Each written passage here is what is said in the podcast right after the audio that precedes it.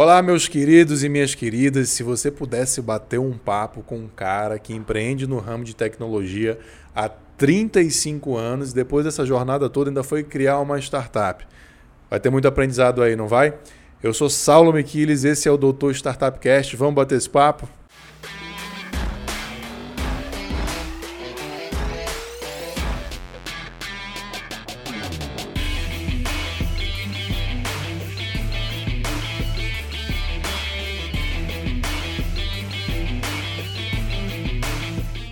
Então, agradecendo aí aos nossos apoiadores, a Miquiles Tavares Advocacia Empresarial e a Cotidiano Aceleradora de Startups. Estamos aqui com o Paulo. Paulo, show? Show demais. Ah, maravilha, meu irmão. Bom demais bom. ter você aqui. Temos aqui, já apareceu aqui do nada um café, um café. da Flowings, né? Prensa francesa aí. Meu amigo, faça seu personal pitch, se apresente aí para nossa audiência. Ah. Obrigado demais por estar aqui com a gente. Bom, primeiro, Saulo, eu quero agradecer o convite, né, de para poder participar aqui desse bate-papo com você. É muito legal ter uma oportunidade. É uma forma também de a gente sair, né? Exato. Sai lá da empresa e vamos fazer um, um, negócio diferente. Eu curto muito isso. Bom, meu nome é Paulo Lian, eu tenho 58 anos, eu sou brasiliense. Eu sou casado já, vai fazer agora 38 anos, com legal. a mesma mulher, né? Legal. Então, Não é para qualquer um. Diga-se de passagem. Parabéns para vocês. E eu tenho muito orgulho disso também. Eu acho isso uma, foi uma jornada muito legal.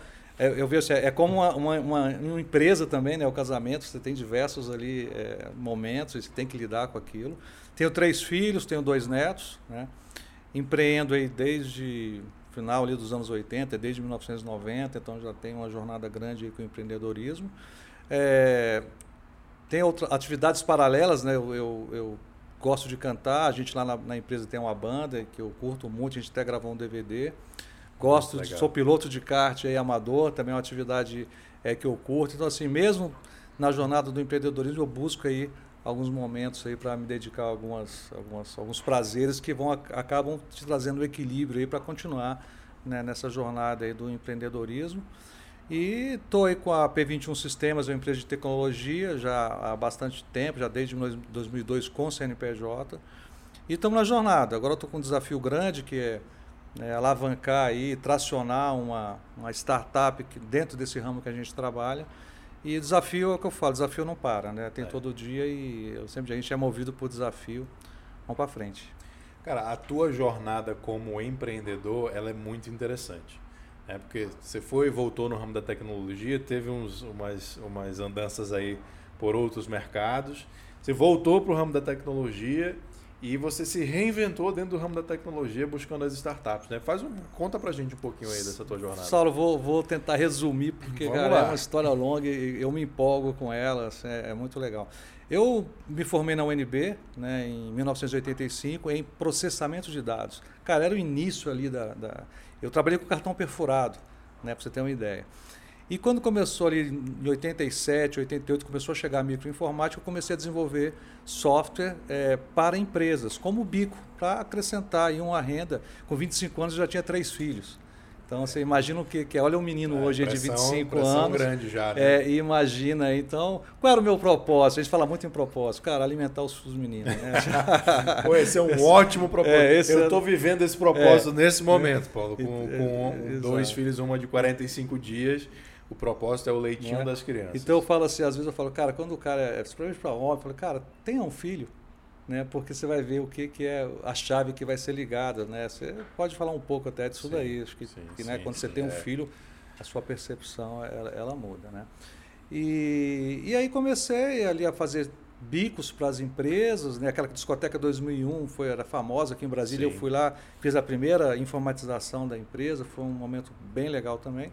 E acabou que eu fui fazer um sistema convidado aí por um cartório, né, lá do Núcleo Bandeirante, e fiz um sistema de gestão ali da parte de protesto de títulos. E naquele momento eu falei, cara, interessante, tem mais cartório. Né? Então eu consigo pegar esse produto e, e escalar. Uhum, né? Então eu já tinha ali a, a ideia da escala. E também eu já tinha uma ideia o seguinte, eu não vou cobrar para fazer, eu vou alugar.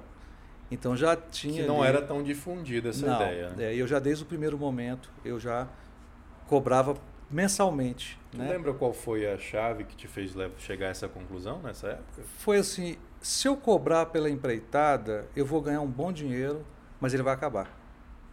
Né? E depois, como é que eu vou fazer para me sustentar com isso? Então, eu falei, não, eu não vou cobrar nada, o que é uma vantagem para o cliente, mas eu vou cobrar um aluguel. Então já alugava, que é o software as a service, sim, era, né? olhando essa perspectiva, é isso, não, é não, era mais ou menos isso dali. É então, o famoso SaaS. É, é, então comecei ali em 90 já, em, em, no, no Bandeirante, depois a gente foi para o cartório Taguatinga, e é, é, comecei essa jornada mais focado nesse produto aí do cartório. Só que, cara, eu era muito. Eu tinha muita energia. Né? E eu tinha um incômodo Não, assim. Tu ainda é, tem muita é, energia. naquela época era, assim, era muita, muita energia. Então, assim, eu era funcionário da UNB, eu me formei na UNB e me tornei funcionário do CPD da UNB, fazia esses bicos, fiz esse pro cartório, e um belo dia um amigo meu, numa brincadeira, é, eu fui deixar ele na casa, fui na casa dele visitá-lo, e na saída, no portão, é, ele falou que queria lá montar um negócio e tal. Eu falei, precisando de um sócio, me chama. Saulo, brincadeira de. Saiu assim, doutor. Passou uma semana ele me ligou. Não, que você falou que se precisasse de um sócio, eu podia te chamar, eu quero conversar com você. Ah, tudo bem. E ele mexia com, uns, com uns, uns, equipamentos eletrônicos na área de música, né? Sintetizador de guitarra, uhum. teclado com sampler. Naquilo, é, nessa época era uma, uma revolução isso daí. Ele era um cara muito antenado. E eu falei, cara, eu topo. Do nada, falei, eu topo. E montamos uma loja na Zanorte, a Mid House. E na época, a gente já era da área de desenvolvimento de software, então já era da área de programação. Aqueles equipamentos chegavam com, a, com a, uma computação já ali, né, um software embargado, então a gente tinha muita facilidade para poder entender aquilo e traduzir para o cliente aquilo ali em benefício, em solução, no dia a dia do cara. Cara, foi uma revolução. A gente revolucionou assim, essa, essa questão de, de venda de instrumento musical aqui em Brasília. Rapidinho a gente começou a ter uma, uma relevância para é, os fornecedores lá de São Paulo. Uhum. E daqui a pouco a gente já montou uma loja em Goiânia, daqui a pouco a gente montou uma loja em Fortaleza, e eu na paralela com essa questão do software e o NB também como funcionário. Falei, cara, isso aqui vai explodir, né? Porque aí você começou com uma coisa, fazia uma e não conseguia fazer a outra. E eu fui começar a fazer opção. Abandonei o NB, pedi demissão. Era um negócio que eu via assim, era funcionário, tinha um salário, mas era complexo, porque eu era, dava muito gás e tinha gente que eu via que não estava muito aí, estava muito focado no salário, então o ambiente não era muito favorável para essa minha mentalidade. Falei, não, a UNB eu vou sair. E a questão do software, ela era interessante, mas também, em tese, assim, ela dava trabalho, né, entre aspas, né? Lógico, o cara queria evolução, manutenção, uhum, uhum suporte. Uhum, uhum. E eu falei, cara, o comércio me parece mais interessante. Eu compro por mil, vendo por mil e quinhentos, cara, e vamos embora, né? foi, um cal... foi uma ah, análise... se fosse só isso... É. Então foi uma análise bem simplista, né, que eu fiz ali. Falei, cara, vamos nessa. E realmente a gente fez um movimento assim, foi muito legal. É Marketing de conteúdo que o pessoal falou, a gente já tinha lá um jornalzinho que a gente mandava para os clientes por mala direta, com, com, mate, com não, era, não era com promoção de produto, era com informação. Informação, conteúdo. Né, conteúdo mesmo que a gente levava. Então a gente já tinha essa, essa, essa prática lá, essa, essa, já sabia que isso aí dava resultado. Então a gente meio que revolucionou realmente essa questão do comércio de musicais. Só que não tinha gestão.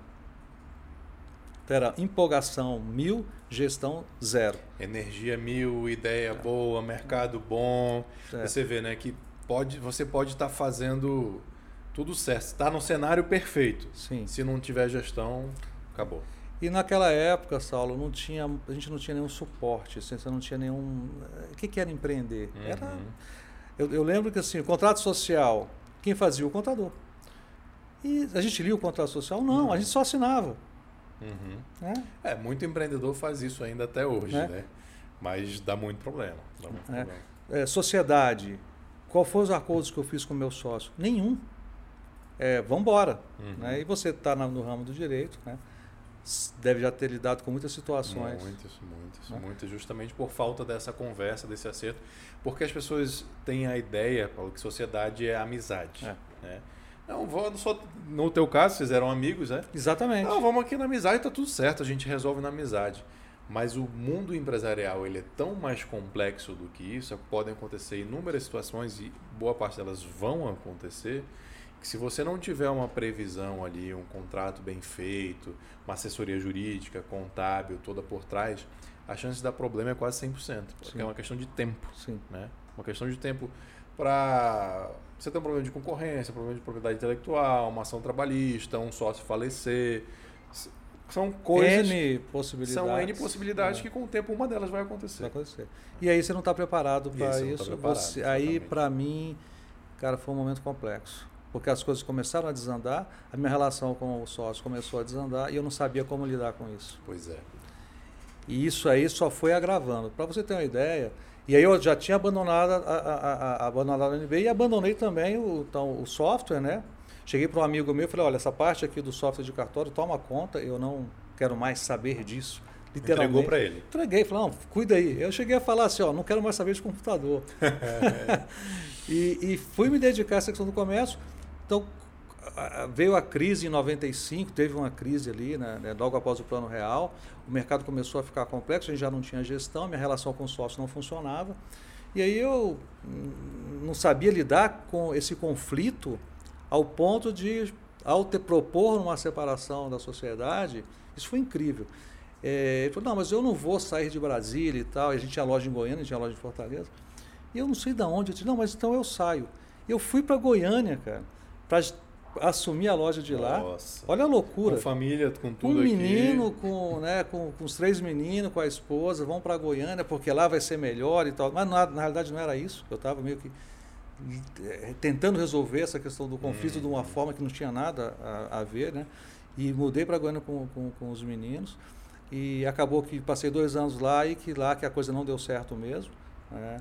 Era uma confusão, cara, assim, olhando o lado da, da, da, da, da formalidade do negócio, era, era muito confuso. A, a, a empresa daqui estava no meu nome, a de lá estava no nome dele. Eu fui, eu fui para lá, gerir a empresa que estava no nome dele, ele ficou com a empresa no meu nome aqui. Você, você, imagina o tanto de confusão, cara. Uhum. Ah, olhando para trás, cara, era muita loucura. Uhum. O fato é que literalmente eu vi um papo, não sei se foi com o Samuel, que você estava conversando, entre falir, quebrar. Cara, eu vou te falar assim, eu quebrei. Quebrou, quebrado Eu mesmo. quebrei, quebrei mesmo, assim, vamos, vamos a pé da letra. Eu tive que voltar para casa dos meus pais, com os meninos, Nossa. com a esposa. E deve ter é, doído. Hein? Literalmente é, sem nada. Né? E devendo, sem nada não, devendo. Né? Então lá em Goiânia eu lembro muito bem, eu falei, cara, o que, que eu fiz? Eu era um profissional da área de TI lá na UNB, do CPD da UNB, assim, né? É, tinha ali uma, uma, liderança. As pessoas te cobraram ou te apontaram esse dedo assim na cara, tipo esposa, ah, pai, amigo, tipo, eu falei para você não sair. Saulo, não tem como, não tem como. Se não fala, é, não precisa falar. Não precisa falar. Não precisa né? falar. Então são coisas que você não, as pessoas não precisam falar. Eu lembro que tinha é, Natal, né, na casa dos meus pais, sempre foi a família toda reunida, trocas de presente, né? E eu não tinha dinheiro para comprar presente, porque era aquela coisa de comprar presente para todo mundo, né? Para tua irmã, para tua sobrinha, uhum. para a mãe. Pra... Cara, que, como é que eu vou comprar? Então comprava aquelas coisas mais assim, baratas, né? E me sentia envergonhado dentro de casa, né? Porque uhum. assim, é, é, é, é o, mostrar para o seu pai, ali, para sua família, que você não foi bem sucedido, isso é um. Eu, eu, tinha que lidar com isso, não era simples, não. Uhum. Não era uma coisa muito simples, não, pela minha formação, por tudo e tal. Mas ok, era o que era. Né? Então eu voltei e falei, cara, faz o seguinte, volta para aquilo que você sabia fazer muito bem.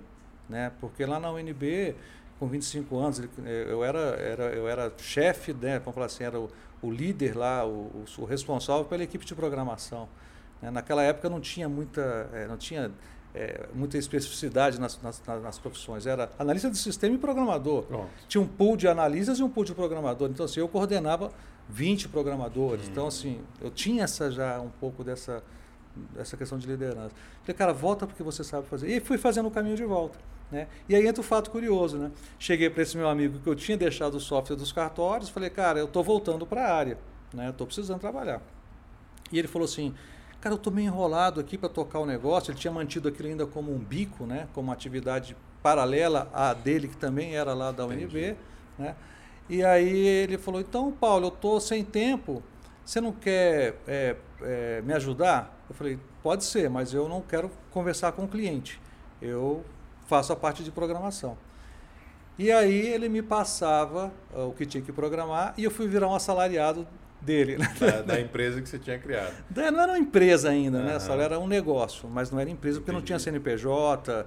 É, aquele, naquela época era muito comum isso. As, os profissionais faziam queria... bico. Por que, que você não queria conversar com o cliente? Porque eu, eu ainda estava, mesmo tendo quebrado lá em Goiânia, eu voltei para Brasília e consegui ainda montar um escritóriozinho para vender é, é, teclados da Holland aqui no Central, no, no Central hum. Park, no setor comercial norte. Então, foi uma forma que eu não encontrei de conseguir um ter uma renda, fazer um dinheirinho ali para poder ter uma grana. Então, de dia, eu ficava nesse escritóriozinho, né? eu consegui lá com, com esse fornecedor, aí, a, uma marca japonesa, Holland, essa possibilidade de continuar vendendo, embora tivesse quebrado lá em Goiânia, e foi ok, porque eu tinha um bom relacionamento com eles. Então, de dia eu ficava ainda nessa atividade aí da, da música e à noite eu ia para casa programar. Então, não podia ter contato, não dava para ter contato entendi, com o cliente. Entendi, né? entendi. E aí foi o meu retorno para a área de, de TI, vamos falar assim, foi esse, depois de cinco anos mais ou menos afastado. Foi um dilema também, porque depois de cinco anos tudo tinha mudado e eu literalmente não entendia é, mais nada. Era outra linguagem? Era, era, outra linguagem, foi a hora que o Windows chegou, né? Hum, Houve a migração do DOS para o Windows e quando eu cheguei, eu saí ali, estava no DOS, quando eu voltei, estava no Windows. E aí foi um desafio também. Nossa, a, a, as pessoas mais jovens falam, não têm ideia do que é uma revolução da criação do Windows, né? Sim. Você sair de um DOS para um Windows é, é. não dá para ter noção. Uma né? quebra muito grande, é, né? De, não dá para ter de, noção. De barreira. E eu me vi nessa situação, né, sem, sem conhecimento na área de TI, sem habilidade, mas tinha um ponto. Eu tinha tido uma experiência muito boa na área comercial, nessa época aí da, do, do, do comércio com instrumento musical, foi onde eu cresci muito no relacionamento com pessoas. Hum. Né? Porque eu tinha que lidar todo dia com pessoas diferentes e atendia desde aquele músico do bar até senador da República que foi comprar comigo, e então empresários e pessoas de igreja. E venda é, é relacionamento. E venda é relacionamento. Né, Paulo, eu, a gente eu estava conversando esses dias é, com o escritório, com, com um advogado que entrou lá no escritório, super extremamente capacitado e etc, mas que não tem a parte de vendas. E eu e o meu sócio, o Léo, a gente estava falando para ele exatamente assim, cara, venda é relacionamento.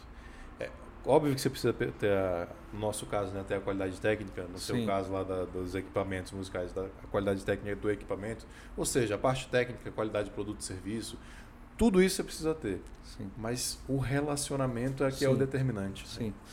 E, e, aí tinha um ponto, né, que eu olho para trás e começo a enxergar muito bem isso, eu tinha uma coisa comigo o seguinte, eu, eu tinha uma, uma, eu diria que é uma necessidade realmente de encantar as pessoas com esses clientes. Era uma necessidade minha. Entendi. Né?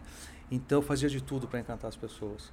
E, e, isso daí eu fui desenvolvendo com o tempo. Isso aí me deu um, assim, um, uma habilidade que depois lá na frente foi fazer uma, uma diferença. Né? Então eu, eu fazia um atendimento genuíno, né? embora né, comercial, mas muito genuíno, ao uhum. ponto de perco a venda, mas não perco essa, esse Sim. contato, não perco essa, essa pessoa, esse cliente aqui. E, e, eu trabalhava em cima disso. Né? Então, tudo que a gente fazia tinha essa, essa pegada. Cara, eu preciso surpreender, eu preciso surpreender. Em tudo, tudo que a gente começava a fazer tinha isso daí. Então, eu aprendi muito. Né? E quando eu voltei, então, para a área de TI, é, é, fazendo a parte de programação primeiro, depois o, o esse, esse, esse ex-sócio meu, ele falou assim, olha, eu não estou conseguindo atender os clientes porque eu estou sem tempo. Ele tinha atividade na UNB. E eu falei, ok, né? então eu posso é, fazer esse papel. Né? É, eu estava precisando realmente incrementar as questões financeiras, porque estava muito complexo. Só que a gente tem que mudar um pouco o nosso relacionamento. Eu não vou trabalhar pelo, pelo salário, né? vamos Sim. falar assim, e vamos então ver uma participação.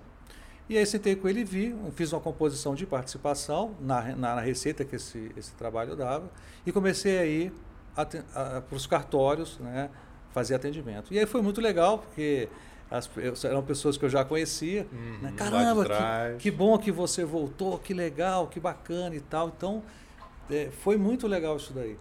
E aí eu falei, cara, tem muita oportunidade aqui porque eles começaram a demandar outras coisas, né? Uhum. Ah, tem o site, tem isso, tem aquilo que a gente quer fazer e não sei o quê. Eu falei, opa. Você começou a fazer o famoso upsell. É, aí eu falei, olha, tem oportunidade. Cheguei, né, para o Carlinhos, que era esse, esse, que tinha ficado com tudo, falei, cara, a gente precisa profissionalizar isso aqui. Não dá mais para ficar desse jeito, né?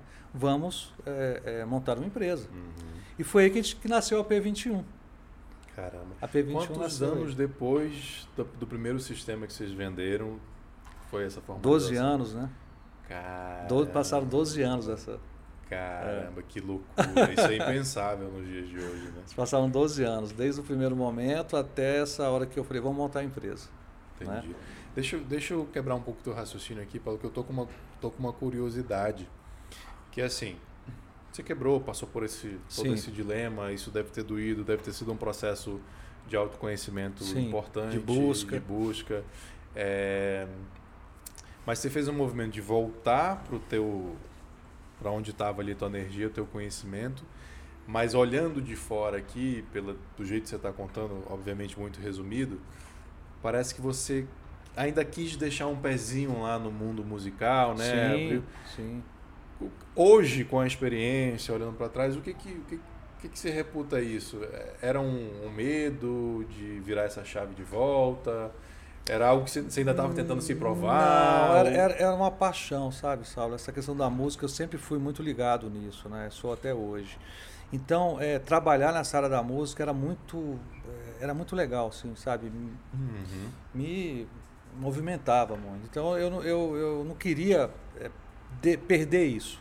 Tanto que a gente tocou, mesmo depois de montar, abrir a P21, a gente, essa questão da, desse escritóriozinho que eu abri de música, ele prosperou. Uhum. Né? E aí entrou a Samanta, minha filha, nesse, nesse jogo. Ela estava com 18 ah. anos, ela tinha passado é, é, para administração lá no CEUB e era de manhã. E à tarde ela não estava né? Estava em casa, eu falei... Fazer um, estágio lá, é, né?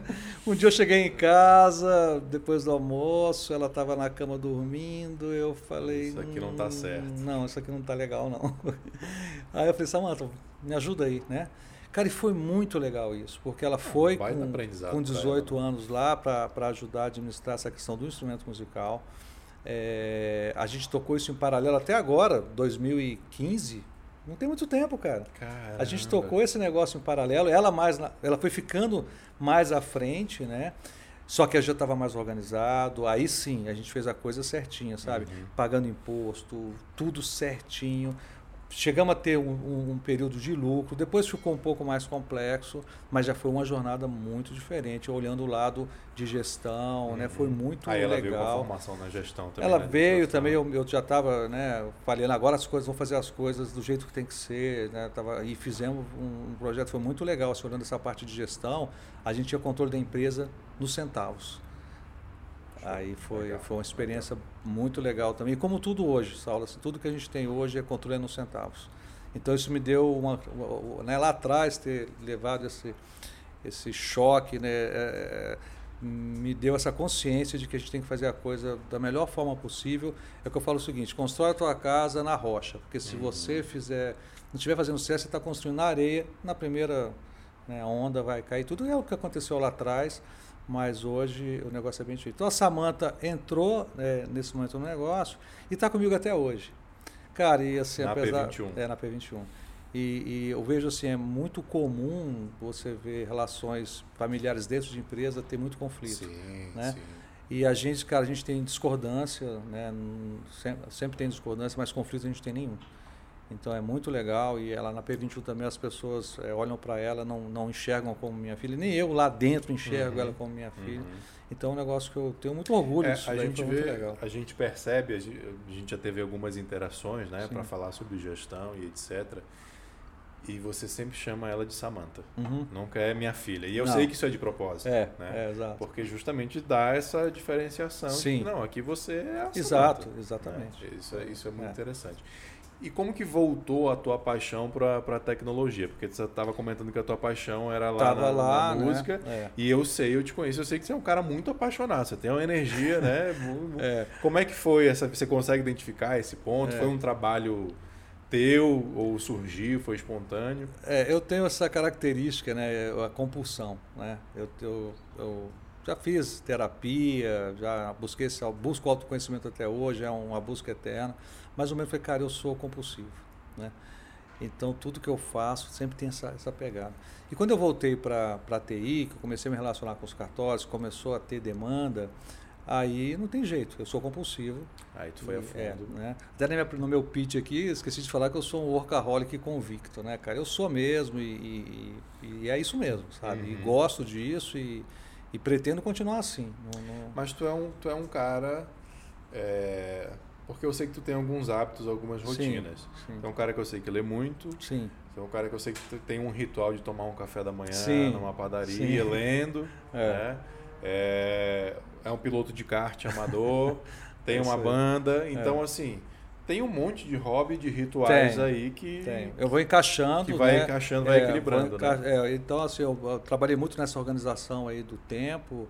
é, procuro não investir meu tempo em coisas que não dão resultado, né? Então não me envolvo com coisas que não têm crescimento, né? Uhum. Então é assim, eu de uns três anos para cá eu, eu não tenho acompanhado nada, assim, política, essa coisa toda. Eu eu sou bem alienado nessas questões todas. Alienado Pô, com orgulho. É com orgulho porque é o seguinte, é, eu vou conseguir efetivamente é, aqui conversando resolver? Não. Então, não. É, eu resolvo isso na empresa. Você né? sabe que eu sou um apaixonado por política, amo política, nasci numa família de políticos. Então, literalmente desde que eu nasci, Sim. eu vivo, respiro, conheço, etc e tal. E chegou um momento da minha vida que eu tomei exatamente essa decisão. Ah. Eu falei, isso aqui está tomando a minha energia, isso aqui está tomando meu tempo, Sim. isso aqui está tomando minhas amizades, meus relacionamentos. E eu não estou conseguindo nada de troca. Eu não vou mudar o, o país, né? É, eu não vou. É. Então, quer saber? Deixa eu cuidar de mim, deixa eu cuidar da minha família, da minha É esposa, É isso aí. dos meus negócios, aí. porque. Ah, pô, mas é isso você está sendo muito egoísta. Não, não. É porque é assim que eu consigo mudar o mundo. Isso. É isso aí. É isso. Pronto. É fazendo o que eu vim Isso. fazer no mundo é que eu consigo Isso, mudar o mundo. Não é isso. metendo A minha lá. contribuição é trabalhar para gerar lá né, um ambiente para as pessoas trabalharem. Para sustentar, Pra famílias, sustentar a família. Para facilitar a vida do Isso. teu cliente. Isso. quanto mais eu dedicar a isso, maior é a minha contribuição para o país. Exatamente. É, eu diria o seguinte, tá? é, Eu não acompanho, mas o, o Brasil é, é, vai ser salvo pelas empresas. É por isso que a gente bate muito no empreendedorismo. É, né? Exatamente, porque só, é, é, é, o- é- é o empreendedorismo que salva um país. Né? E você tava, a gente estava conversando aqui, você esteve na Estônia, Tive né? agora. Você estava um comentando mês. como que o governo, o Estado incentiva o empreendedorismo lá, Sim. né? É, pelo pouco que eu consegui pegar, né, te- teve uma palestra lá de um, de um pessoal que era ligado ao Ministério ali da Inovação, alguma coisa assim, e ela falou, olha, ah, o nosso plano é do país, não é do, do, do- do presidente. Plano de É. Estado. Exatamente, de né? Estado. Então, é de então assim, isso está muito amarrado lá. É um plano de Estado. Pode ser outro presidente, o plano é de Uhum. Estado. E eles levam muito a sério isso. E é o que faz a diferença. É o que faz a diferença. Então, assim, eu, eu, eu, eu me dedico ao negócio porque as- eu entendo que assim eu estou fazendo a minha parte. a é minha assim que você está contribuindo com a É. sociedade. É, lá na P21, Saulo, a gente tem umas coisas muito legais, né? É lógico que também a pandemia impactou muito, é, como impactou em muitas empresas, na nossa impactou bastante, mas a gente tem muito, tinha muito, tem muito forte essa questão da cultura, do trabalho, é, investimento mesmo, sabe, nas pessoas, né? na evolução das pessoas, no alinhamento de, de, de, de, de princípios. Né? Então, o que, que esse princípio quer dizer para você, o que, que ele quer dizer para mim, o que, que ele quer dizer para a empresa. Uhum. Então a gente para toda vez, todo mês, uma hora e meia para todo mundo. Vamos falar aqui do que, que é comprometimento. Comprometimento é isso, é isso. Quais são as atitudes de comprometimento que a gente tem, as que a gente não tem. Então a gente faz isso há muitos anos. Né? E o que, que eu percebi com isso? Cara, é, a gente tem feedback lá, tem menino que entra lá, né? menino assim no modo de dizer, é, 20 e poucos anos, é, júnior, passa um ano, você vê a, a diferença. É, as pessoas falam, cara, é, a P21 que a gente faz aqui é, transformou minha vida, né? E, e a fa minha família percebe isso, meus amigos percebem Uhum. isso. Cara, são depoimentos, eu tenho vários, né? Então, isso, quando eu escuto isso, cara, fala, ah, Vale tudo, né? entendeu? É, é a contribuição é essa. É o empreendedorismo transformando a vida das pessoas. Transformando. É nisso, é nisso que a gente acredita aqui, é por isso que esse projeto existe, né? Por isso que a gente Exatamente. gera esse conteúdo. Vou aproveitar essa pausa aí, então, pessoal, aproveita para ajudar a gente aqui também, né? Curte esse vídeo, comenta é, o que, que você está achando desse bate-papo, o que você está achando das lições que o Paulo está trazendo aí. Se inscreve no canal. Se você está no YouTube, vai lá no Spotify também se inscreve. Se você está ouvindo no Spotify, vai no YouTube e se inscreve. Porque a gente faz esse conteúdo aqui, Paulo, no canal, o Doutor Startup Cast, etc., justamente porque a gente acredita no empreendedorismo. Sim. E o que, que eu quero de missão aqui? Ajudar as pessoas a empreenderem, Sim, né? sim. gerar esse conhecimento, pegar um puta case um cara como você aqui que é top de Brasília, do Brasil, pegar o teu conhecimento e passar para a é. turma aí. É. Uh, e o que a gente quer de volta de vocês é apenas essa curtida, o compartilhamento e se inscrever no canal. É porque isso ajuda a gente, o algoritmo do YouTube vai fazer com que isso chegue, sim, sim, sim. chegue a mais pessoas. E cara, a gente se conheceu no ecossistema das startups fazendo um curso há três anos. Isso. Né? É, ou seja, você é um cara que está aí há 30 e poucos anos na indústria de informática, com idas e vindas. Sim. Né? E foi buscar uma espécie de reciclagem falar assim, cara, o que está acontecendo nesse mundo? Uhum. E foi fazer um curso, curso que eu estava fazendo também, a gente se conheceu nesse curso que, que te deu esse estalo? Preciso me atualizar, preciso entender o que é startup. E você estava comentando que se fosse é, há três anos atrás você não, sabe, não ia entender nem o que a gente estava falando. Exatamente, cara. O que, que acontece, né? Eu, eu, eu já vi que você trouxe alguns convidados que os, né, assim, ó, os caras eram executivos, né? Fui executivo durante muito tempo uh -huh, no mercado e uh -huh. tal. Eu não fui executivo em lugar nenhum. Foi, é executivo da P21. eu não fui executivo em lugar nenhum. Então, assim, Saulo, é, devido a essa trajetória, eu acabei tocando o meu negócio muito por intuição. Pouca tecnologia, é, muita intuição, uhum. né? E era muito interessante isso, né? Porque assim, aí você é, chega lá o profissional, o programador, o cara que veio da faculdade, que estudou lá as metodologias e tal, e chega na empresa, né? Espera que encontra uh, uh, isso daí para ele poder até se desenvolver. E chegava lá não, não tinha nada disso. Esse cara falou, esse cara é meio louco, velho. Era um, negócio, um sentimento meio assim, sabe? E era tudo muito por intuição, né? Como lidar com o software, como lidar com a manutenção, com a documentação, é, com os testes, né? Era tudo muito intuitivo. E, e eu me sentia um ermitão, né? Você fala, cara, eu era um ermitão da TI, porque eu não tinha nenhum amigo da área, uhum. né? Nenhum contato assim com empresa da área, então assim, era tudo muito por intuição mesmo, né? Eu estava muito numa trilha sozinho, literalmente, cara. Mas as coisas estavam funcionando, né? Tinha cliente, tinha receita, fazendo produto e tal. Só que eu já tinha percebido, falei, cara, você, né? até quando, né? Uhum. Até quando isso prospera, né? E aí eu comecei a buscar, né? Então, assim, no primeiro momento eu falei, cara, o que a gente vai buscar? E surgiu, não sei exatamente da onde, é, eu comecei a ver esse negócio de Scrum, né, de metodologias uhum. aí de ágeis. de ágeis. Eu comecei a ler isso daí e me propus a, a fui atrás de um, de um treinamento, encontrei um, um, cara que dava treinamento e fizemos um primeiro treinamento para a empresa toda, uma vez só.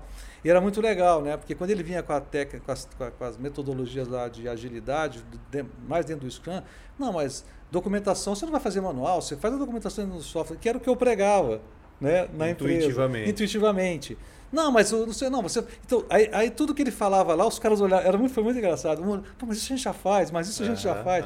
Então, assim, era legal, porque, até porque todo esse movimento de agilidade surgiu de um grupo de, de desenvolvedores, Sim, né? os rebeldes. Exa os rebeldes. Que então, fizeram um manifesto, né? Olha só que legal. Exato, né? Lá do manifesto ágil. Então, assim, então você vê a conexão. Então, muito do que eu fazia tinha a ver com esse incômodo também, daquela coisa exacerbada, de muito planejamento, muita documentação, né? Então. É, só para é, dar um contexto aqui para a turma, Paulo, é, me corrija se eu estiver errado, porque eu Sim. não sou desse mercado. Eu Sim. apenas li Sim. essa história no Scrum, inclusive, no livro do Scrum. Mas é, se eu não estiver enganado, a maneira de desenvolver software antigamente era do, muito documentar, planejar muito... como vai ser, isso, né, para é. entrega, para mostrar para o cliente também, olha como é vai isso, ser, é. desenvolver o software do início ao fim, isso, sem ter interação com o cliente. É. E depois, ó, tá aqui o pacote completo, está aqui. É. é. normalmente, pelo que eu li, os prazos eram sempre estourados, o, o, orçamento era sempre estourado. Exatamente. E normalmente também o cliente não estava muito satisfeito porque não era bem aquilo que ele queria tudo, a realidade muda no caminho. Né? Então, se você fez uma concepção hoje, vai documentar aquilo, botar no papel para desenvolver, daqui a um mês mudou algo, daqui a dois uhum. meses mudou algo, lá na frente aquilo que você vai entregar não vai ter não mais impacto, mais conexão. não tem conexão, não atende a, dor da, da demanda daquele cliente. E, e, muitos projetos eram tocados uhum. dessa forma. Né? Muitos prosperaram? Sim, claro. lógico, muitos prosperaram, mas Cara, mas muitos também não prosperaram, né? uhum. né? Então, é, e eu já não acreditava muito nisso. Então, assim, já era uma coisa, vamos fazer mais rápido, né? Vamos documentar menos, porque tudo muda. Então, já uhum. tinha essa pegada. Que é o que a turma do Manifesto Ágil é. Prega, é. né? Olha, vamos ter mais interação com o cliente, vamos fazer partes de software e mostrando com o cliente para saber se é. realmente é isso que ele é. quer. É, vamos documentar menos e vamos fazer os famosos sprints, né? Exato, né? Exatamente isso daí. Vamos olhar menos contrato, né? E mais é, relação, mais né? Relação. É, com o cliente. Então, e é coisa que eu já fazia antes, né? Eu nunca precisei recorrer a um contrato. Eu sempre acreditei muito nessa questão aqui é, do relacionamento. E, e, aí comecei a buscar né, é, conhecimento e, e aí foi uma jornada. Né? É, o pessoal fala muito em ambiente horizontal e comando e controle, acho que é um ponto legal de eu falar também. Eu era muito esse comando e controle. Né? Uhum. Para mim as coisas tinham que ser daquele jeito, a minha ideia. E eu falei, cara, até a, a pergunta é sempre a mesma, né? Até quando isso prospera, uhum. né? Então tive também que olhar para dentro. É, Você está sempre se questionando. Né? Se questionar e falar, cara, desse jeito não prospera, aceita fazer de outro jeito. Então a P21, né, a gente tem uma empresa que eu te diria, ela realmente ela, ela é muito horizontal, né? A gente não tem gerência, não tem diretoria, não, nunca teve isso daí.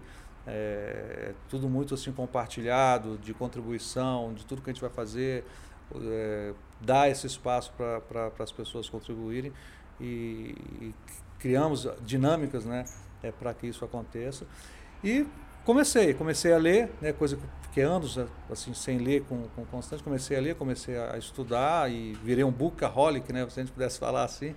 Todo dia eu tenho que ler alguma coisa. Como é que coisa. é a tua rotininha do livro lá na padaria? É, a da padaria, a pandemia deu uma, deu uma bagunçada é, nessa rotina, mas eu é, lá no abria às 7 horas da manhã, né, ali na 115, então, sete e pouquinho eu já estava lá para ler e tomar meu café, e saía de lá umas oito e pouco, oito e meia para P21. Aí todo depois, dia? Todo dia. De domingo a domingo. De domingo a domingo? De, de domingo a domingo. Todo dia de domingo a domingo. Fiz isso durante muito tempo. Depois com a pandemia, é, até fechou né, durante um período e, e mudou muito. Agora eles estão abrindo oito horas, aí já não, não dá para encaixar quebrada. mais, aí eu tenho lido em casa. Né? Então, de manhã eu sempre leio à noite também, eventualmente na hora do almoço. A gente tem na empresa o que a gente chama da dinâmica do livro, né?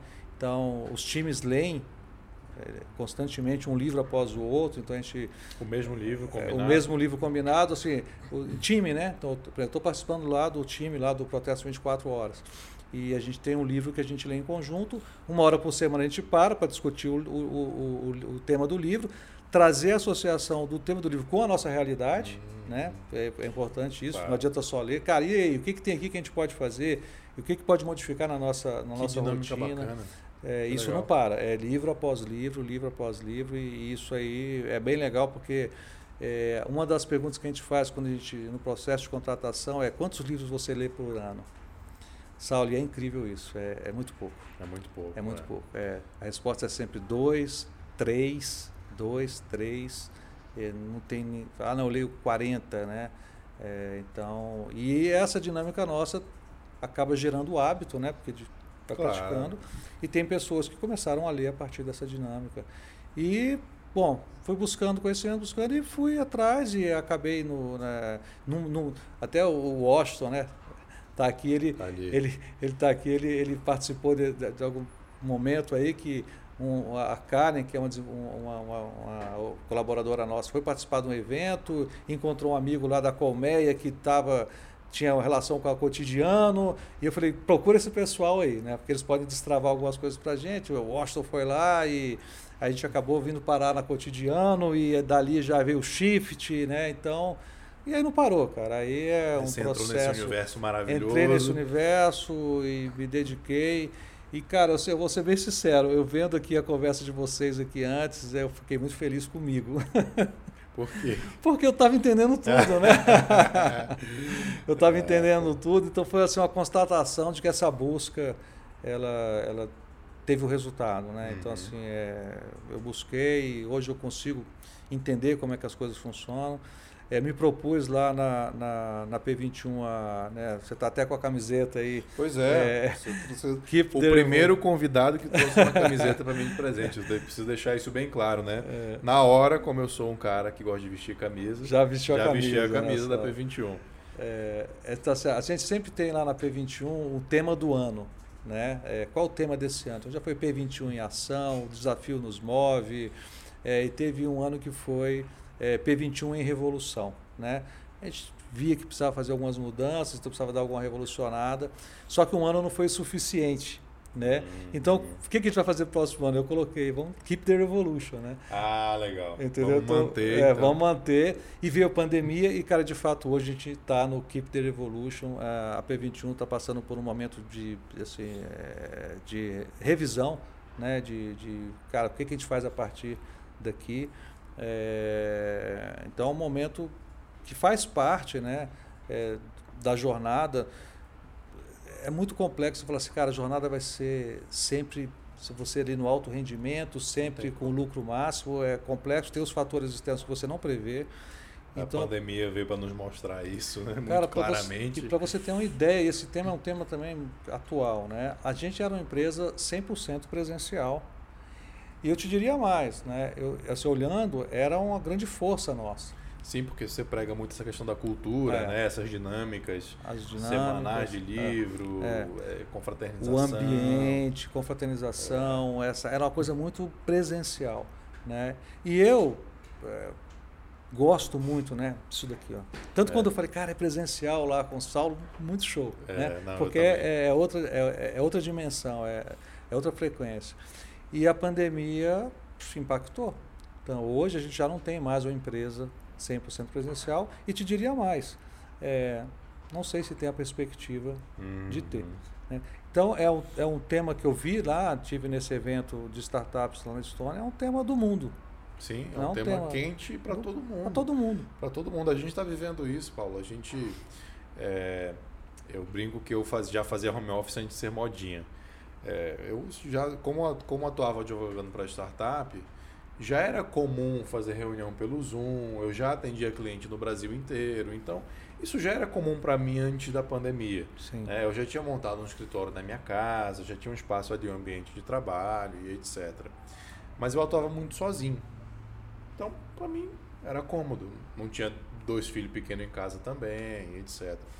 E aí o escritório foi crescendo, foi crescendo. Hoje a gente, é, eu tenho mais um sócio, mais dois colaboradores tocamos isso na pandemia de home office, marcávamos uma reunião segunda, outra sexta para alinhar. Uhum. E para o nosso negócio, a gente chegou à conclusão que não é bom. Sim, olha só. A gente fez o um movimento contrário agora, fomos uma sede nova. Estão lá.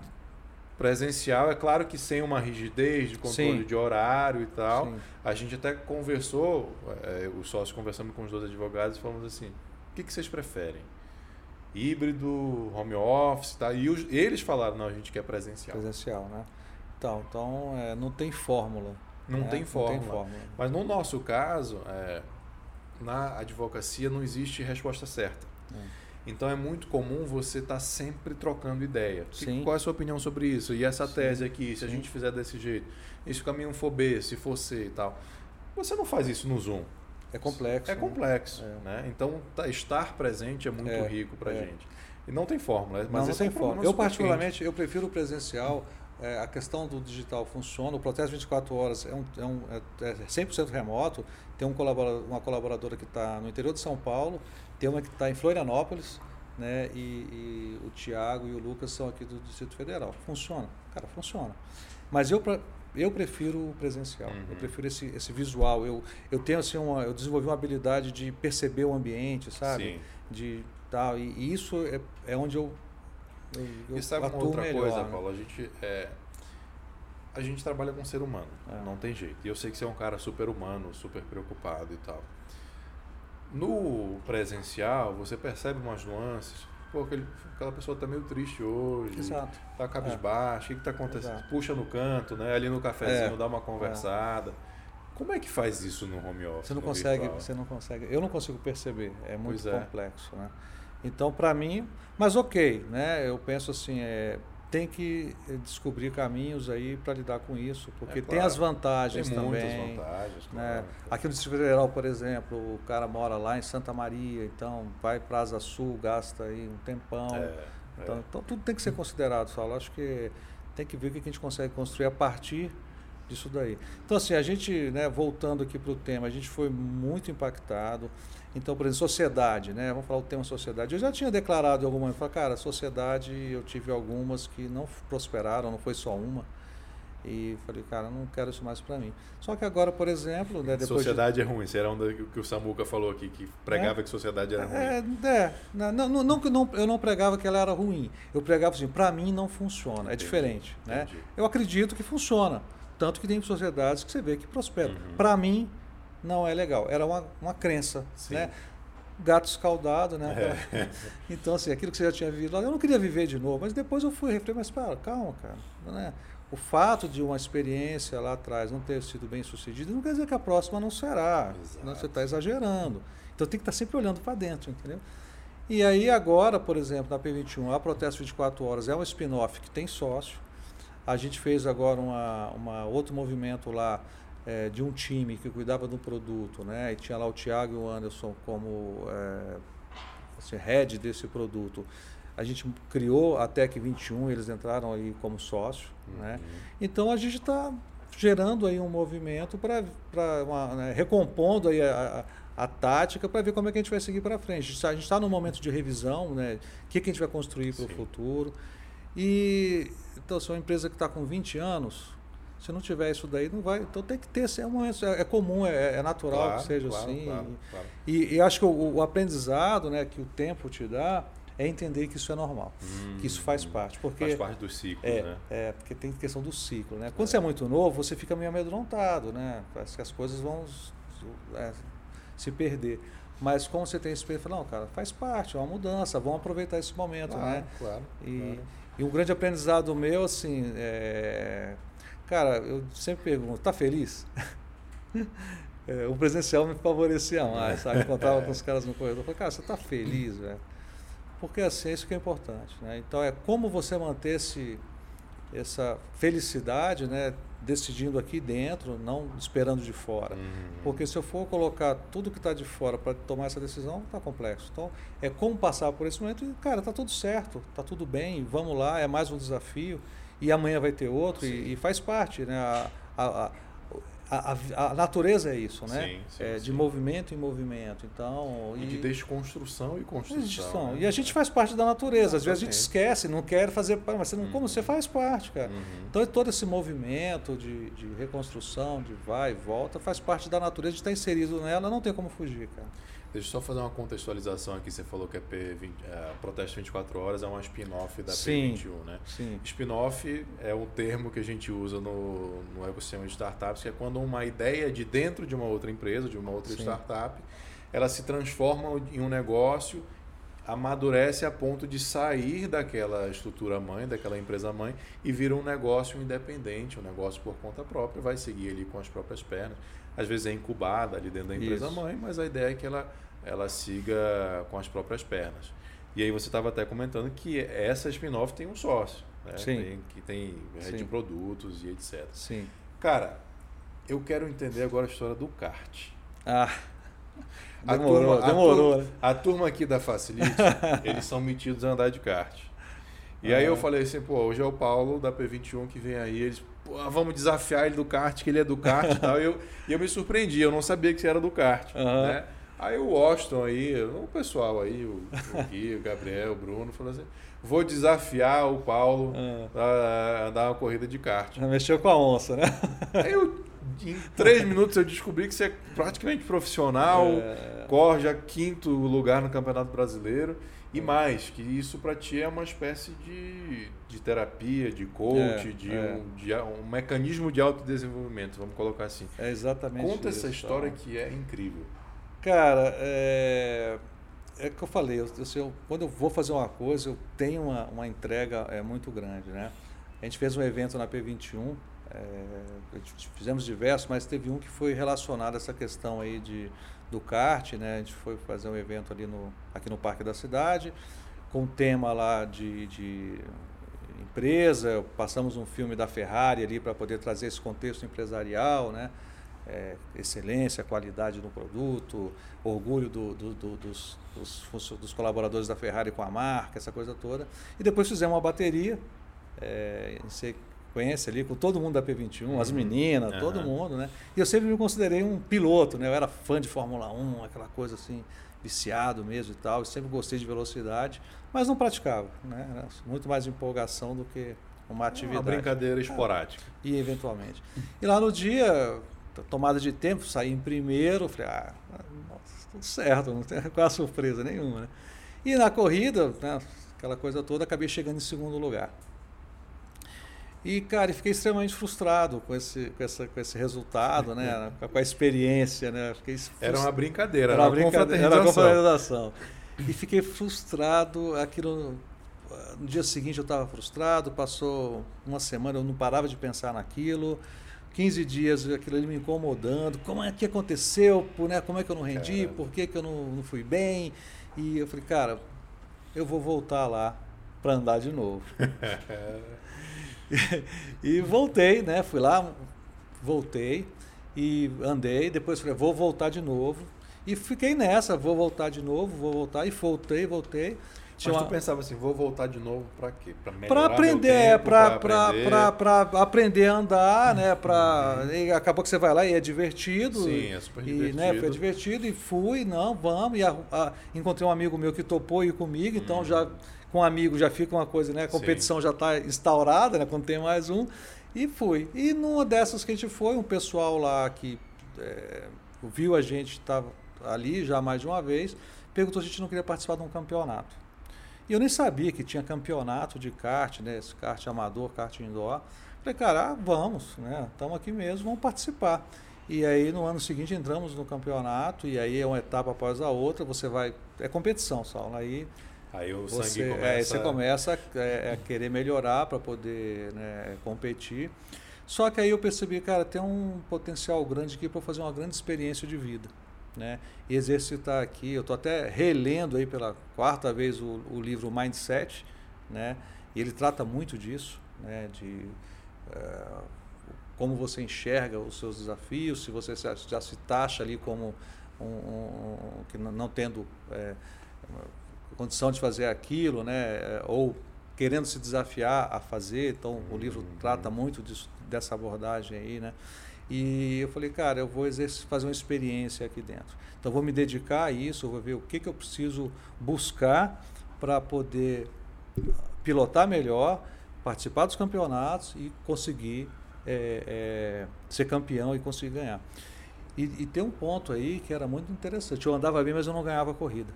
Olha que interessante. Hum. Eu andava bem, mas não ganhava corrida. E eu falava, eu buscar, por que isso? E eu falei, cara, você já tentou faz, se visualizar lá no primeiro lugar, Saulo, isso é incrível. E eu tentava construir essa imagem na minha mente de estar no primeiro lugar do pódio, eu não conseguia fazer a imagem. Travava. Não conseguia. Olha só. Saulo, fazer uma imagem Olha na só. mente. É. Você gasta é. um segundo para fazer é. uma imagem. E eu começava a construir, tentar construir essa imagem de, em, em primeiro no pódio e não conseguia chegar ao final. Caramba. Ou seja, eu não me via em primeiro lugar. Isso, Por isso que eu não ganhava. Refletia na. E aí na eu corrida. trabalhei isso, fui trabalhando isso, comecei a, né, a mentalizar tudo isso daí, comecei a ganhar a corrida. Né? Comecei a treinar mais. O que eu preciso melhorar agora? Alimentação. Refiz durante todos esses anos aí toda a minha alimentação. Minha alimentação hoje é toda diferente do que era antes. Preciso malhar, vamos fazer musculação, eh, pilates. Preciso treinar Fui atrás de um coach que é o, o cara aí que é o primeiro do ranking é, nacional de kart indoor. Hum. Toda semana, vamos treinar. Então fui buscar o conhecimento, fui buscar o desenvolvimento para poder obter o resultado. Né? É, além disso, né, você tem outras possibilidades ali para desenvolver a parte de relacionamento, Sim. porque você lida muito com o conflito. Né? Dentro da pista não tem jeito, você é, é acaba. É um ambiente muito tenso ali. É, é um né? ambiente você está extremamente concentrado, é, todo mundo querendo ganhar. Todo mundo querendo ganhar, é uma disputa. Então, assim, tem momentos que você acaba tendo ali um contato. É uma questão física, né? Você acaba atrapalhando, às vezes, a pessoa que você conhece e ela fica chateada com você. Uhum. E você vai ter que lidar com isso depois que você sair do kart. Né? E isso também exige um, um né? Você tem que se, se reinventar, cara. Você tem que evoluir nisso daí. Então, com o tempo, eu procuro é, não me envolver assim fora da pista. Terminou a corrida, eu viro a chave, acabou, saio, não vou reclamar com quem, entre aspas, ali me prejudicou. Mas quando alguém, alguém vem falar comigo, eu também falo, cara, acabou lá. Se eu, se eu vejo que realmente foi algo que eu fiz ali que, que, que atrapalhou, eu vou lá e peço desculpa. Então, assim, você vai tendo que trabalhar cara, tudo cê, isso, cê, né, cara? Você tirou lições de empreendedorismo e de vida do kart. É. Isso é muito bacana, porque isso é muito característico de alguém, que já deu perceber pela conversa, de alguém que está sempre olhando para dentro. Sim. Está sempre Tem... refletindo, buscando é. autoconhecimento. E é interessante, porque eu conversava isso com, com, isso, acho que com o Jaime, com o último, último convidado, vou botar o episódio dele aqui em cima, porque para o Jaime foi a bicicleta, a bike, uhum. né? Essa, essa, essa questão de que, cara, como o esporte traz valores e hábitos. É e, muito louco. Né? É muito louco isso, é, né? Mas é. você também tem que ter olhos de ver para é. buscar essa experiência é. do nada. Mas o que a gente conversa, que eu falava com ele é que assim, nós somos um. Não tem o Paulo gestor, não tem é, o Paulo não, é, pai, tá não tem o Paulo conectado. corredor de kart. Nós somos um. É. Tudo é misturado. Então, é se você tem esses hábitos, esse foco, essa questão no kart, isso vai para tua empresa e vice-versa. Com certeza. Eu tenho um negócio de bike muito legal também, uhum. cara. Muito, é muito interessante esse negócio. Eu também tenho, eu, eu, eu praticava mountain bike, né? Ia para as trilhas aí, já tem bastante tempo, depois acabei parando. E de repente, não, preciso voltar a pedalar e tenho uma mountain bike, mas eu pedalo na cidade, né? Foi. E um dia, quando eu recomecei, eu, eu moro aqui na 310 Sul e eu ia lá para o JK, né? Ver o pôr do sol. É, hum. tinha essa, essa, coisa aí. Geralmente domingo e tal. E, cara, eu chegava lá cansado, sabe? Eu tava fora de preparo.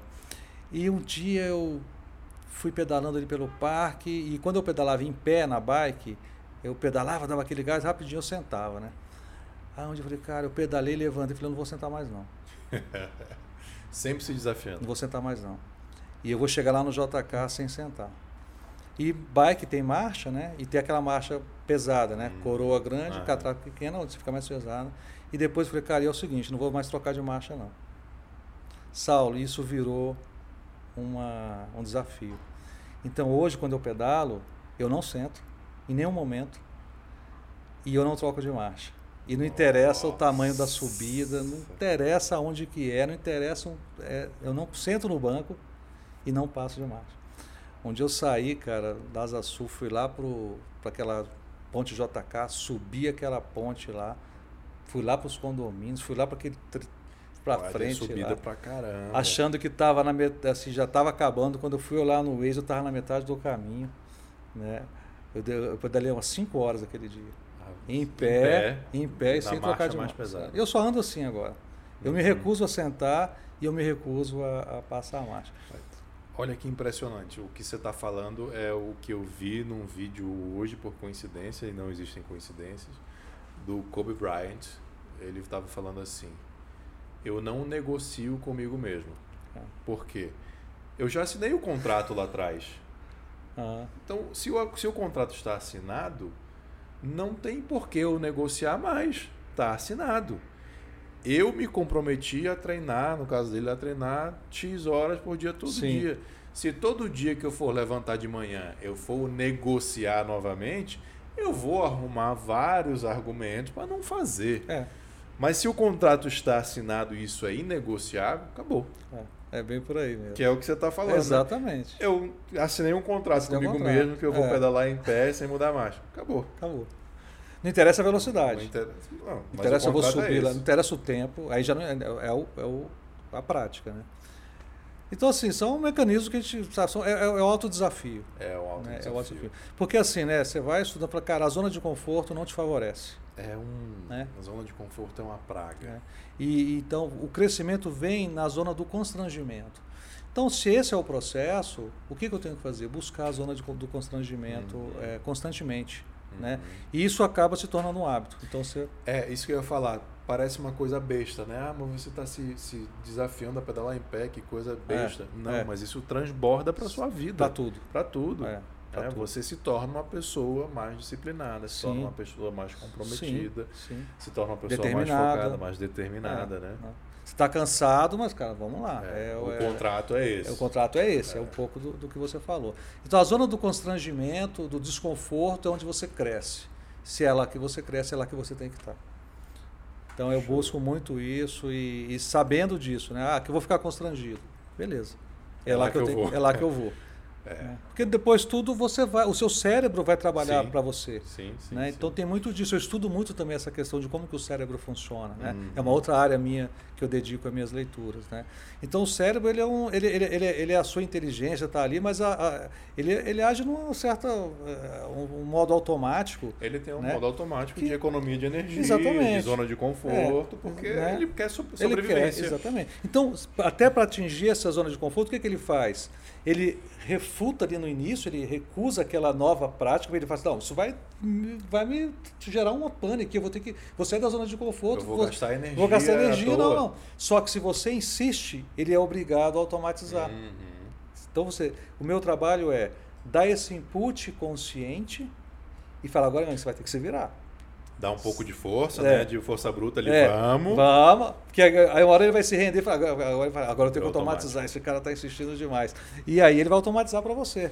Só que o que ele não esperava é que depois que ele automatizou, você vem com outro. você vai com outro, exatamente. É um processo é... que você vai né, colocando ele e ele vai ser obrigado a fazer é. isso. Né? Então, é, é, por aí que eu, que eu, que eu ando. Turma, assim. vocês não sabem o que é a sabedoria disso que o Paulo está falando. Isso que o Paulo está falando é uma sabedoria de vida. Essa, esse gerenciamento de hábito, de se autodesafiar, isso é, uma, isso é de uma riqueza, isso é de uma geração de resultado em qualquer área da vida, para qualquer área da vida. Sensacional, absurda, imprescindível, extremamente profunda. Eu sei disso porque eu vivi isso na corrida, o meu esporte Sim. é a corrida. É então, a minha meta foi, foi correr 21 km, uma meia maratona, quando eu não corria nem 5, que era algo impossível, uhum. e isso vira, você vai se desafiando um pouquinho mais, um pouquinho mais, um pouquinho mais. Você chega lá e você olha para trás e fala assim: era fácil. Né? Eu é que não me visualizava o... fazendo isso. É, né? é isso aí. E aí tem uma outra questão, né, Paulo? Se eu cheguei aqui, eu consigo mais. Sim, não tem limite. Então você vai é. se colocando, vai. né? Hoje o que eu falo muito, com a, com a turma do escritório e com, com, com as pessoas assim, cara, eu quero jogar na Champions League. Eu não quero mais jogar Série B, Série A. Uhum. Se for para jogar, é Champions League. Se for para advogar, é no mais alto nível. Se for para gerar conteúdo, Sim. é no mais alto nível. Sim. Quero ser da Champions League. Sim. Pô, mas você está sendo, sei lá, arrogante. Não, cara, todo mundo consegue, todo mundo pode. Mas são poucos que têm esse, essa força mental Sim. e essa disciplina é. de, de, de, buscar, chegar, de buscar. De buscar. E, su, e, se submeter ao processo. É. Você tem que se submeter Porque não basta querer, né? Aí não tem vai ser em um dia. Tem, exatamente. É, exatamente. Um Eu não consegui correr meia maratona. Não vai ser um dia. dia. Então tem muito disso. o resultado ele, ele é um processo. Uhum. Esse negócio do kart é um processo. Uhum. Né? Eu comecei em 2015, 16, já são seis anos, pelo menos. Cara, eu só tenho uma garantia. Se eu parar de treinar, se eu parar de, de, de, buscar, eu vou parar de ter resultado. Pronto. Essa é a garantia que eu tenho. Se eu continuar treinando, eu vou ter garantia do resultado? Não. Mas se eu parar, eu tenho garantia que eu não vou ter. Então, só me resta uma alternativa. Né? Tanto que, assim, é muito engraçado isso. Quando eu vou bem numa competição, o que, que eu quero fazer imediatamente? Treinar. Quando eu vou mal, o que, que eu quero fazer imediatamente? Treinar. Então, eu diria o seguinte, cara, eu estou numa numa, numa, situação aí que não tem, não tem é um saída. loop infinito, né? Você se colocou num loop infinito. Eu coloquei numa situação que não tem. Então, que o resultado vai é, ser positivo. Então é, é, é por jeito, aí. Então é, é, assim que funciona. Vamos falar de livro? Vamos falar vamos, de livro. Vamos fazer aparecer na sua mão aí o livro ah, que você ah, trouxe. Legal. Gui aí. Obrigado, Gui. Eu o que, trouxe, que você trouxe pra o... gente? Esse é, esse é um clássico. Vou pegar o óculos aqui para poder ler, né? Eu Deixa trouxe eu Organizações Exponenciais esse livro eu li já tem, já tem até bastante tempo, né? Mas como é, traz um livro aí, né, é, que você tenha lido ou não e que tem algumas algumas é que você possa trazer um aprendizado para gente. Algumas citações relevantes. Ou por que que você recomendaria é, que a gente lesse, né? Eu trouxe esse aqui, cara, e tem um, um, trecho dele aqui que eu acho muito legal e que ele me movimenta bastante, né? Que fala exatamente sobre essa questão da, da disrupção. Né? Então ele fala aqui assim, olha, as empresas de setores estabelecidos raramente são estruturadas ou preparadas para combater a disrupção. Então o que ele está dizendo? Cara, se você está estabelecido, você está trabalhando, você está preparado para combater aquilo que está chegando de novo, que vai gerar disrupção uhum. no seu mercado, ele fala aqui, raramente. Né? Então, uhum. é, você sabe disso, Saulo, é muito Sim. pouco, são Sim. muito poucas as empresas. Né? O novo participante tem todas as vantagens. Sem ter sistemas legados com que se preocupar, mas tendo a capacidade de desfrutar de baixos custos indiretos e de aproveitar da democratização da informação e o mais importante, da tecnologia, o recém-chegado pode agir rapidamente e com o mínimo de despesas. Então, é, é aquilo assim, empreender lá atrás era, era bem complexo. Né? Você não tinha informação, você não tinha tecnologia. Empreender hoje, é, um garoto num quarto consegue. Tem YouTube, tem livro, tem Sebrae, tem é, curso tem, de tem... graça, tem. É, Ele acessa um curso de Harvard hoje de graça, né? E aí eu acho muito legal esse texto, porque aqui embaixo ele traz, vamos falar assim, a, a saída, né? Ele está dizendo aqui o seguinte, você está no sal. É, é. Tá dizendo... é o que você estava passando na P21. É. Eu estou estabelecido. É. Se eu não me preocupar em como me reinventar, é. alguém vai me derrubar. Exatamente. Isso é. Com sistemas legados, preso àquele modus operandi, uhum. atrelado ao seu cliente. Então, ali você tudo que você vai fazer de novo, você tem que pensar nele, porque você tem receita. E, e você, você, tem, vai, você tem reputação. Você tem reputação, você tem receita, você tem lucro. Você tem, como é que você mantém isso? Você não quer perder aquilo. Claro. Então você fica amarrado a isso. E ele fala aqui: você tem, você tem de abalar a si mesmo ou os outros o farão por você. Então, cara, você tem que buscar a sua disrupção. Uhum. Isso é muito desafiador para qualquer empresa, né? E assim, é isso que a gente está buscando lá na P21, né? Essa essa camisa aí traduz um pouco disso. Um processo que a gente começou aí tem pelo menos dois anos, né? De cara, o que a gente pode se reinventar aqui de verdade né? Tanto que esse movimento aí de fazer as spin-offs tem a ver com isso. Uhum. Né? Como é que a gente pode se reinventar para continuar, é, né? Falo assim, empresas né? É, que vivem por muitos anos, como é que a gente pode, pode fazer? O que, que a gente tem que fazer agora para poder estender uhum. esse prazo de vida é, é da P21? Né? Mas olha como é exatamente o que a gente estava conversando. Né? A empresa estabelecida ela está na zona de conforto. É. E o se reinventar é o quê? Sair da zona Sair de conforto. da zona de conforto. Exatamente. O, o auto-implodir, cara, vou me constranger aqui, vou sair. É. é. é. exatamente o que a gente estava é. conversando é. para a organização. É exatamente. Só que isso numa empresa, né, Saulo, ela, ela, vai, ela gera impacto. As pessoas ali, elas, cara, e agora? O que, que vai ser? Sim. Porque você pode ter essa consciência, você tem que passar essa consciência para o seu time também. Porque, cara, é, as pessoas elas, né, elas são impactadas por tudo. Claro. e aí, como é que você sustenta isso dentro da organização, né? Então, é, esse é um tema legal né, que a gente está vivendo lá, que tem nesse livro. Esse livro aqui é, ele é muito interessante. E tem uma frase aqui que era é fantástica, cara. Quando a gente fala de cultura, né, a gente falou um pouco aqui de cultura, ele fala o seguinte: cultura é o que acontece quando o chefe sai. Nossa.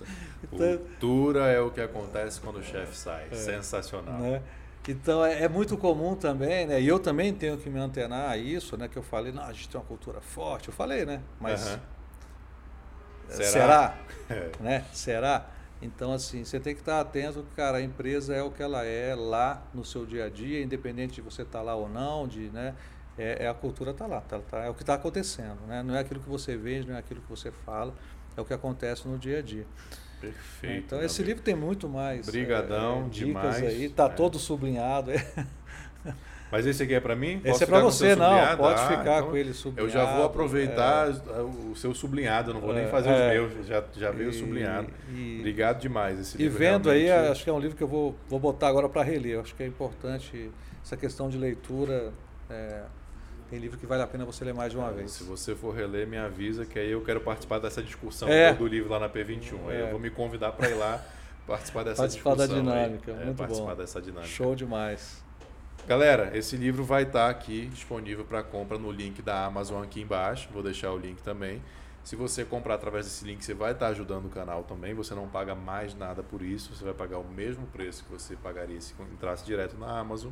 Mas se usar esse link aqui, vem uma pequena comissão para o canal que também já ajuda a gente é, a distribuir esse conteúdo. Paulo, brigadíssimo demais, Show. cara. Show. Espero que você tenha gostado. Não, Eu gostei demais, acho que assim, muito aprendizado. É, ver um cara que tem essa baita experiência aí já é, que fez processamento de dados. É, processamento de processamento dados. Processamento de dados, né? né? Que trabalhou lá com um cartãozinho furado, um CPD. É, CPD, nem se fala mais pois nisso. Pois é, né? É. Se num CPD está é, tá trazendo para a gente uma experiência de renovação, de disrupção, Sim. de spin-off, que foi buscar o mercado de startups. É, é, isso é de uma riqueza tremenda, porque também não é só a experiência, é esse, esse, essa tua energia, essa tua é. busca de autoconhecimento, de autoquestionamento, né, de auto-melhoramento, de lifelong learner. Você é um cara que está sempre né, aprendendo, estudando. Sim. Então, cara, para mim foi riquíssimo, espero que para você tenha Não, sido, para a nossa audiência e, cara, fica à vontade aí para se despedir da turma. Não, obrigado. Fantástico, é, obrigado mais uma vez, né? Momento rico, eu gosto disso, de, de, de conversar, de falar um pouco, de trocar essa, essa, essas ideias, de aprender mais. Então, obrigado e continua aí com esse trabalho que está muito show. Né? Show, obrigado. É, e é importante mesmo de falar um pouco, né? É, desmistificar muito do que, que é o empreender. Né? E cada um, é, um, uma empresa, Saulo, ela é como uma pessoa. Né? Eu vejo assim, cada um tem a sua história. É verdade. Né? Então não tem história parecida, então é, é isso é muito legal. Acho que a riqueza é, tá nisso daí, né, cara? É, e a ideia aqui é que a gente consiga aprender com as histórias é. de vocês que sentam aqui. Muito show. É muito rico, é muito rico. Show. Obrigadão, gente. Um abraço, até a próxima. Tchau, tchau.